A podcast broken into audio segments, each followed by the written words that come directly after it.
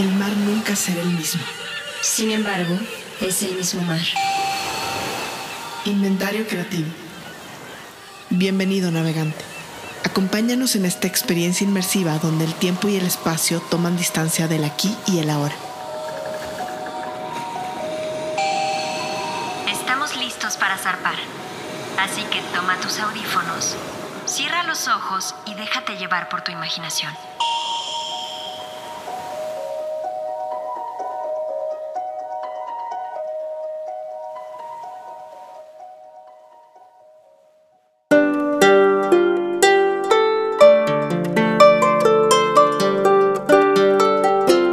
Esta es la historia de tres mujeres. Esta historia es mi historia y de las que vinieron antes de mí. Espero en el fondo de mi corazón que estas revelaciones lleguen a tu vida y te ayuden a ser más libre. Mi abuela. Recientemente leí la frase, es difícil esconder algo que los demás no aprueban. Cuando lo leo pienso en ti inmediatamente. Pienso en ti en tu historia y las tragedias que sucedieron alrededor de ella, en todo lo que hemos venido cargando durante generaciones. La primera vez que mamá me contó tu historia fue muy solemne, como si se tratara de algo que de no ocultar podría destruir mi vida y la de otros. Recuerdo que antes de eso tú y yo éramos muy unidas. Después de conocer tu historia nos separamos. Supongo que me alejé de ti por lealtad a mamá. Hoy la entiendo Pensaba así porque la gente la relegó, la juzgó y la atacó por los supuestos pecados de su madre. La verdad es que tus hijos jamás tuvieron cuartel, pero tú tampoco. Tú, que seguramente cometiste un par de errores en tus decisiones, fuiste juzgada por todos como si hubieras incendiado el pueblo entero, como si fueras el mismísimo demonio personificado, una maligna hecha y derecha. Pero tu historia no comienza ahí comienza en otro tiempo y lugar. Allá en Tlaltenango, Zacatecas, el pueblo que te vio nacer y que también te crucificó.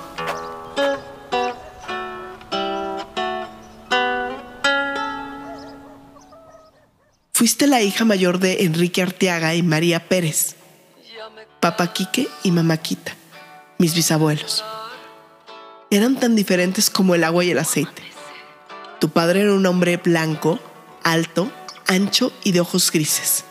Y tu madre, una mujer menudita, mestiza, de ojos y cabello negros. Mi bisabuelo decidió llamarte Petra. Imagino que quería que su hija fuera tan fuerte como las piedras que edificaron la iglesia de Jesús. O quizá esperaba un hombre para llamarlo Pedro. Sea cual fuera el caso, la profecía se cumplió. Eras más enérgica que los peones que trabajaban para tu padre. Te gustaba platicar con ellos y pasar las horas en el corral donde estaban los animales, cosa que al bisabuelo no le gustaba. Desde niña te corregían. Tus comportamientos no representaban los de una señorita. Supongo que desde entonces te enseñaron que eras mala solo por ser tú, pero no hubo poder humano que pudiera detenerte.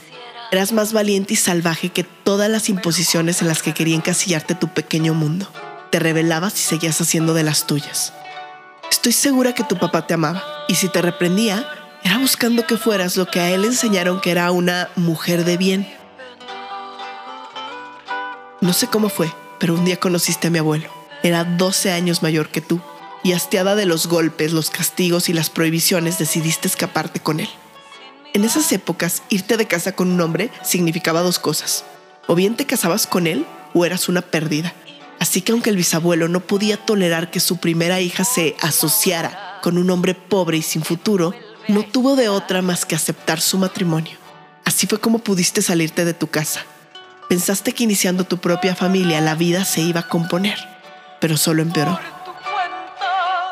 Un día, papá Kike habló con tu esposo y le advirtió sobre la vida que estaba llevando su hija. Era indigna. Mi hija nació en sábanas de seda, Manuel. Vete a trabajar al norte. Así que mi abuelo se fue a Estados Unidos de inmigrante.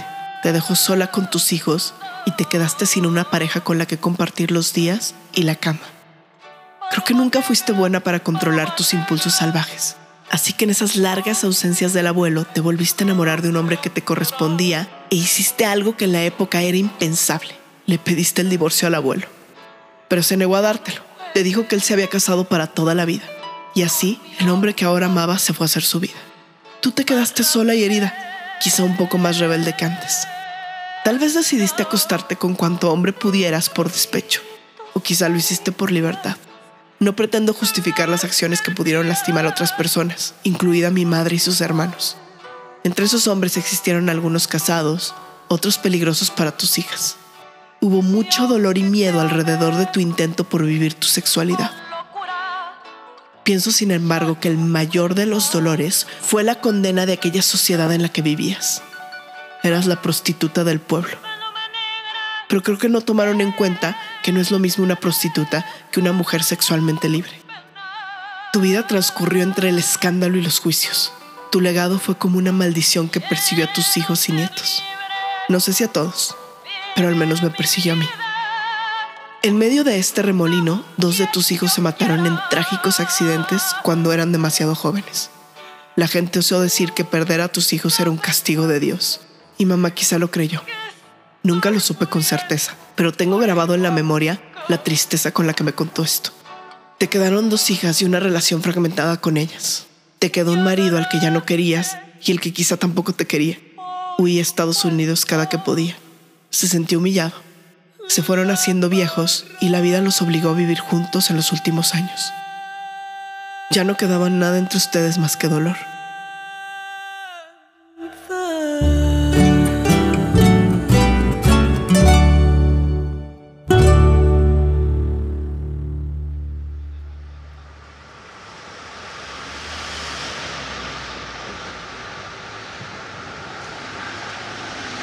mi madre. ¿Y qué hay de mi madre? Pues la historia continúa y tampoco se pone mejor.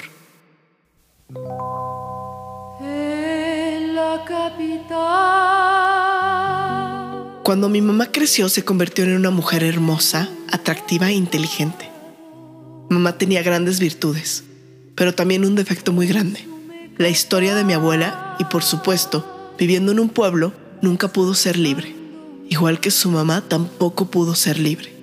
Como era de esperarse, estaba determinada a ser una buena mujer, una mujer de bien, a no meterse con ningún hombre que no fuera el hombre de su vida, a demostrar virtud y compostura. Imagino que con esa belleza los hombres se formaban detrás de ella, pero ella nunca supo si lo hacían porque les interesaba genuinamente o porque esperaban obtener sus favores, pensando quizá en la historia de mi abuela. Y aunque no conozco mujer más recta y digna que mi mamá, todo fue confusión para ella. Tuvo un solo novio, mi padre. Lo conoció a los 16 años y 10 años después se casó con él. No hubo nadie más. Y ciertamente hizo todo lo que se esperaba de una buena mujer. Era recatada, hablaba de manera correcta, era educada, era digna, era buena esposa y madre. Al menos lo intentaba todo el tiempo. Su vida fue un ejemplo de ser contraria a la mala mujer que era mi abuela. Se permitió, sin embargo, un par de cosas épicas y rebeldes. Por un lado, se vestía de manera atractiva. Nunca ocultó su escultural belleza.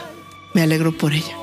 Pero la más grande de sus hazañas surgió cuando le contó a su padre, quien por cierto era su adoración, que quería estudiar. Pero él le dijo amablemente que no. No veía necesario que una hija se educara. ¿Para qué? Si vas a terminar casándote. Pero ella tenía otros planes. Supongo que entre tanto dolor, juicios y confusión, alcanzó a entender que si una mujer era libre, no tenía por qué adherirse a tanta tontería que la sociedad impone. Aprovechó el inglés que aprendió mientras vivía en Chicago. No lo mencioné antes, pero mientras duró el matrimonio de mi abuela, pasaron épocas en Chicago y Tlaltenango. Y un día mamá partió a la capital de Zacatecas, donde consiguió un trabajo como maestra de inglés en la universidad, donde estudió y trabajó para pagar su carrera como cirujano dentista. Me siento tan orgullosa de ella. Tuve tantos privilegios gracias a su valentía para trabajar y estudiar hasta graduarse. Pero la vida no estaba preparada para darle paz. La vida digna y feliz que construyó se cayó en pedazos aquel 19 de octubre de 1991. Su esposo, mi padre, también se mató en un trágico accidente. Si Dios nos estaba castigando a todos por tus pecados, abuela, esta parecía una broma ya de mal gusto. Por supuesto que yo no creo eso. No sé qué exista después de la muerte, si todo es vacío, si hay otras vidas u otros planos. No sé si todo esto tiene un propósito o nuestra vida es solo una secuencia de causa y efecto sin significado alguno. Pero no creo que nadie nos esté castigando. Si algo existe más allá, pienso que esta es una invitación a ser libres. Desde que murió su esposo, mamá ya no tuvo dónde refugiarse.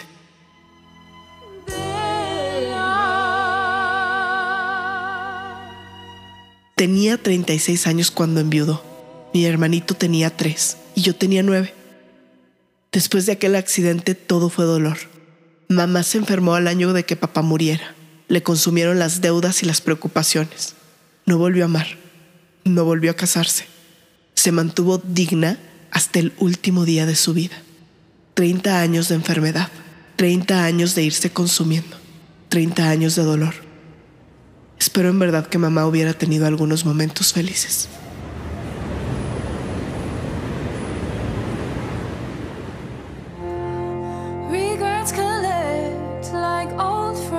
De mí no quisiera decir demasiado, solo un par de cosas. Soy la nieta de mi abuela, rebelde en muchos sentidos. Y soy la hija de mi madre. He cuidado demasiado de ser digna. Creo que muy a mi pesar. Ya no quiero estas cargas. He venido soltándolas desde hace ya mucho tiempo, pero no se acaban de ir. Con la muerte de todos los que vinieron antes de mí, me parece imposible entender por qué las sigo cargando. Pero hay algo de pertenencia en seguir siendo lo que se esperaba de mí. Hoy se han ido todos. A veces me siento como una isla. Claro, hay gente, mi hermano, mi esposo, amigos y una historia llena de pérdidas y dolor que no comparto casi con nadie, pero que ya no quise callar. De mí se ha esperado que no fuera como mi abuela y que no sea como mi madre. Me han llamado mala mujer, me han llamado reprimida, me tienen cansada. No quiero ser ya para nadie. No soy para ellos, soy para mí. Ojalá mi madre y mi abuelo hubieran mandado a todos al diablo.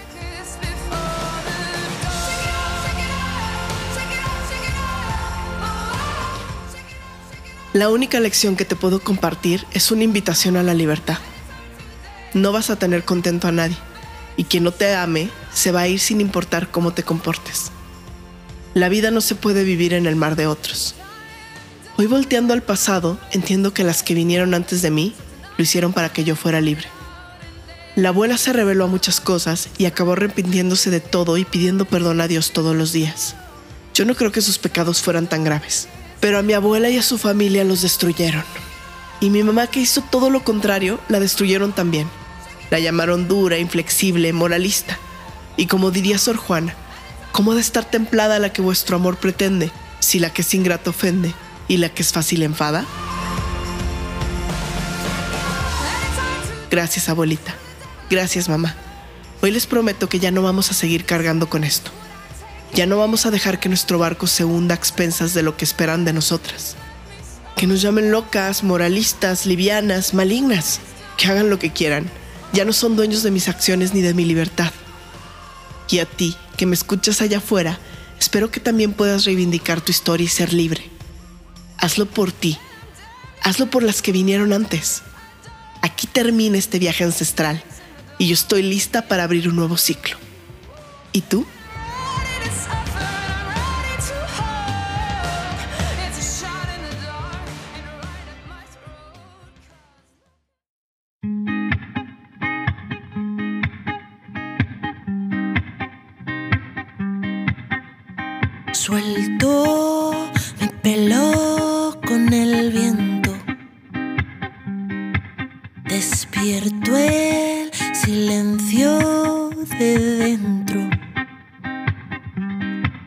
No quiero nada complicado, nada que me duela, quiero fácil.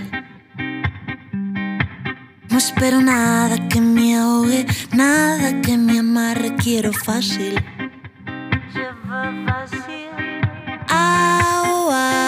cielo